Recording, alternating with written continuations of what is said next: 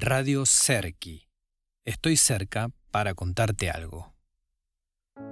Ya que pasaste, quédate. Vamos a hablar de algo que estamos viviendo.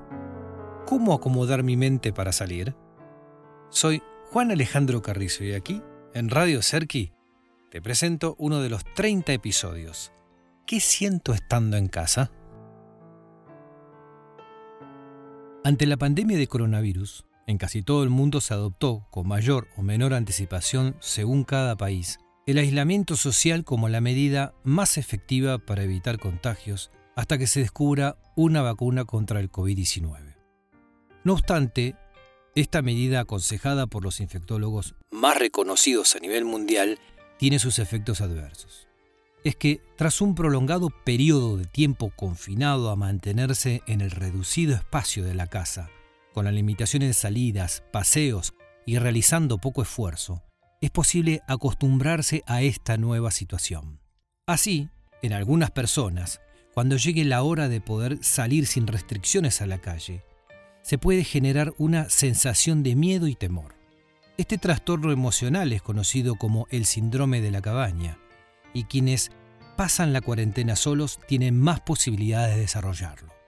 Hablamos del síndrome de la cabaña cuando experimentamos miedo a salir a la calle, miedo a contactar con otras personas fuera de las cuatro paredes, temor a realizar actividades que antes eran cotidianas, como trabajar fuera de casa, tomar medios de transporte público o relacionarnos con otras personas conocidas.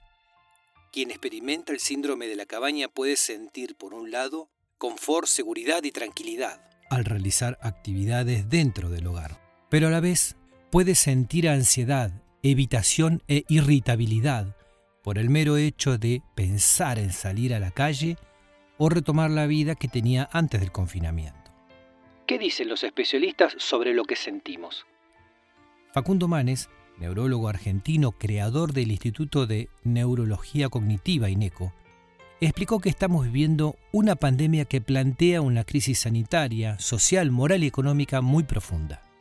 Todo esto tiene un impacto en la salud mental muy importante, que implica la distancia con los seres queridos, cierta restricción de las libertades, la incertidumbre que tenemos sobre lo que viene, el impacto económico en el que todos estamos sumidos. Todo esto nos afecta y es por eso que es muy importante que debatamos lo que nos está pasando y encontremos un equilibrio para preservar la salud de la población e intentar recuperar la actividad económica, la actividad educativa y una cierta normalidad que perdimos. En este tiempo extraordinariamente duro que vivimos desde hace tantos meses, casi todos nosotros seguramente sentimos cansancio, falta de motivación, falta de concentración, preocupación e incertidumbre. Como si fuera poco, además nos parece anormal, injustificado y nos sentimos mal por sentirnos mal. Cuando cambian nuestras vidas, sea por la pandemia en sí misma o por las medidas para hacerle frente, se transforma nuestra relación con el entorno y por lo tanto se afecta nuestro ánimo.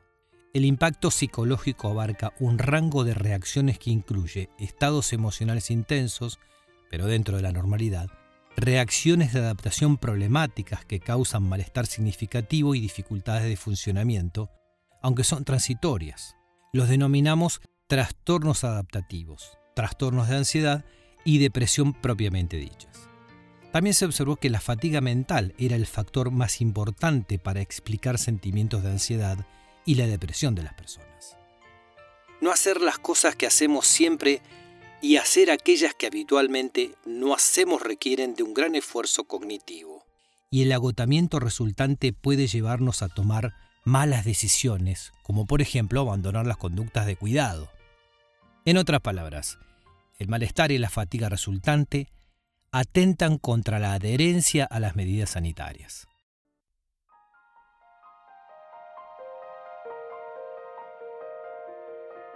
Sin lugar a dudas, todos estos sentimientos hacen que este primer episodio nos haga comprender que debemos hacer algo para salir, ¿no te parece? Podemos comenzar con conectarnos con pequeños momentos de disfrute, el aroma y sabor de un buen café, un baño caliente, la suavidad y frescura de las sábanas limpias, una canción que trae buenos recuerdos, una risa contagiosa, leer un buen libro. ¿Cuál es el tuyo? Este fue el primer episodio de cómo acomodar mi mente para salir. Te espero la próxima semana en ¿Qué tengo para ordenar? Radio Cerqui. Estoy cerca para contarte algo.